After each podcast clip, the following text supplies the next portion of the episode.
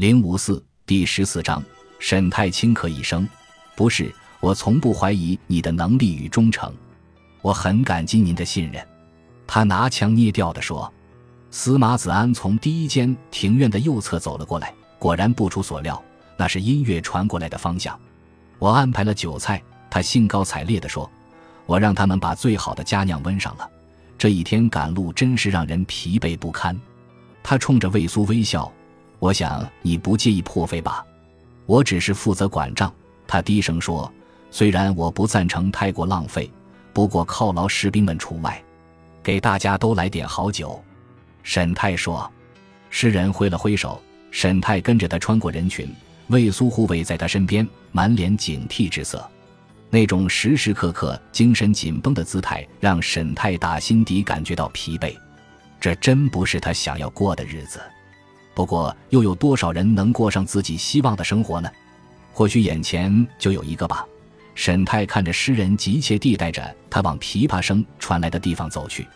眼前这一位，或许还有我的哥哥，你的哥哥。当沈泰关上车门落座以后，荣山单刀直入地说：“这封信里没有提及他的名字。有人为我念过好几次这封信。”他补充说：“因为我不识字。”世人皆知，这位节度使大人目不识丁，这也成为那些自诩雅士和贵族圈子里的一大笑料。大家一致认为，那位心细如发、诡计多端的前任相国秦海大人，之所以允许荣山和那些野蛮人在边境拥有巨大权力，最重要的原因就是他们的无知。大字不识的人无法威胁到秦海在大明宫中所知的关系网。而那些手握兵权的贵胄子弟则很存可能。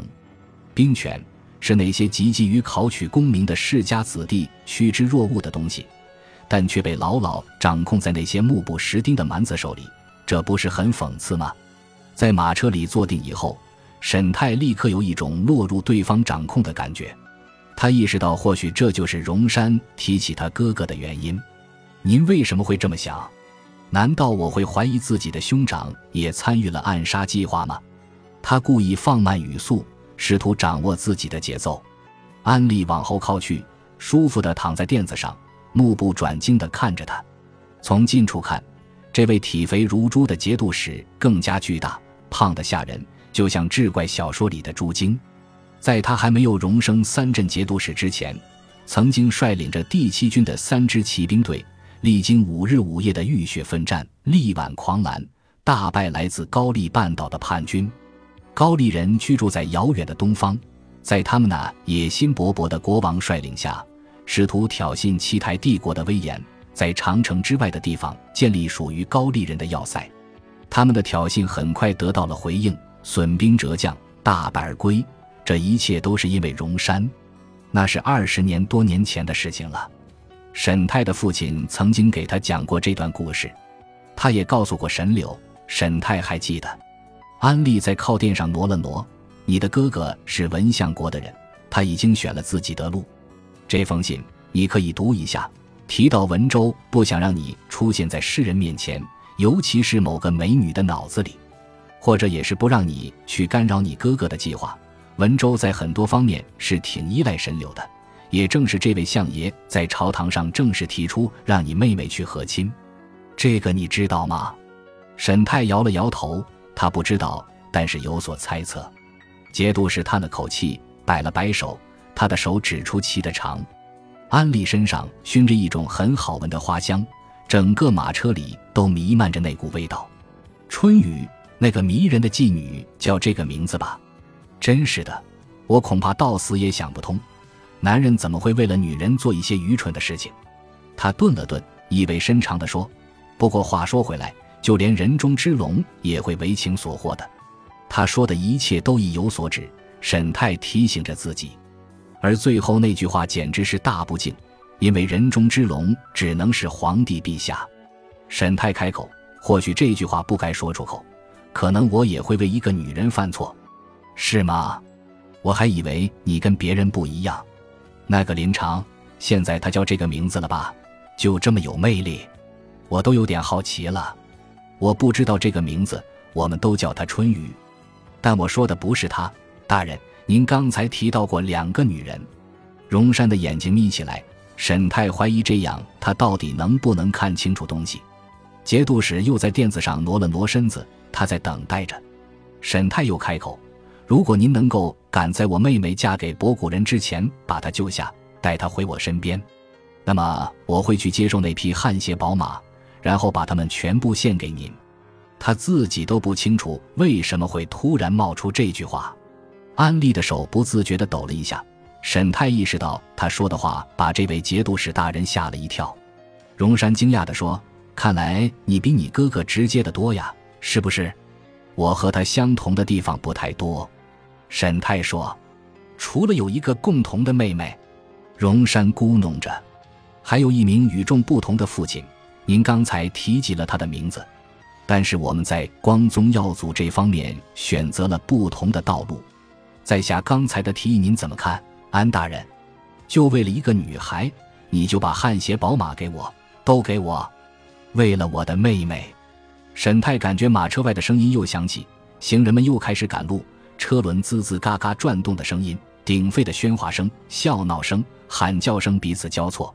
他目不转睛地盯着眼前的节度使，沉默了好久。荣山摇了摇头，为了二百五十匹汗血宝马，我当然很乐意这么做。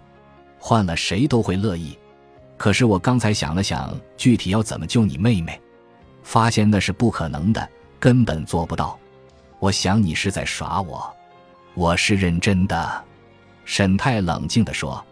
对坐的人又在垫子上挪了挪，伸开那双肥胖的腿，舒服地哼了一声。他说：“哪怕只给五匹汗血宝马，也是一份厚赐了。白玉公主成晚把你的日子搅和得乱七八糟。”对吧？沈太一言不发。我想是的。节度使继续说：“就像天雷劈倒了大树一样，不，简直是连根拔起。现在你得做出抉择，除非你死了，否则必须做出选择。我也可以现在就杀了你，除非您能做的天衣无缝，不让这个消息传回到大明宫，传到相爷耳朵里，这样谁也不知道您让帝国损失了二百五十匹天马。”安利的双眼眯起，死盯着他。你们都迫切的想要那匹马，沈太说：“不献给敌人就行。”沈太，沈太注意到他的措辞，他说：“我刚提议把那匹马献给您，我听到了呀，但那不行，行不通。你的妹妹已经走了，这个时候早越过了长城，她都到博古人手里了。”他咧嘴一笑，那是种恶意的笑容。跟他在朝廷里装扮小丑的时候，跟他允许那些宫女把自己包裹在襁褓里的时候完全不同。就在我们说话的当口，说不准他都怀上可汗继承人的孩子了。至少他该知道那家伙有没有能力让她怀孕了吧？我可是听说过一些传闻，不知道你哥哥听说过没？在他决定把自己的妹妹弄去博古和亲之前，马车里的甜香味道突然让沈太觉得恶心。干嘛说的这么粗野？他忍不住脱口而出。他快要抑制不住怒火，只能一直在心里提醒自己：眼前这位节度使所说的每一句话都有他的险恶用心。荣山似乎觉得好笑。粗野？我就是这样的人。我这辈子都是个打仗的大老粗。我的父亲也在博古人部落里面待过。沈太，不知你一个人说话很直接，让我看看那封信。沈太径直说，荣山一言不发地递给他。沈太飞快地读了一遍，信是用郑恺抄录过的，如荣山所说，没有提到神柳。但是，沈太说，新伦在信里明确的提及，他担心有人会来杀人灭口。为什么你不派人去保护他呢？节度使脸上的表情又一次让沈太感觉到谈话脱离了自己的掌控。你想的太天真了。他的脸上明白无误的写着：“安利耸耸肩，左右扭了下脖子。本来是可以的，他向我祈求庇护，不是吗？我想你说的没错，本来可以。”沈太内心的挣扎从他的口气里泄露无遗。节度使失去了耐心：“沈太，你的父亲一定教过你，在打任何仗的时候都要明确自己和敌人的筹码。你们管这个叫什么？”知己知彼，百战不殆。那跟这个有什么关系？你还活着，带着宝马回来的消息一传到大明宫，文州就会知道。这就是为什么新伦知道自己会很危险，相国大人必须杀人灭口。那个新伦知道的太多了，也做了太多。文州是个蠢货，但是很危险。是啊，那为什么你不派人保护新伦？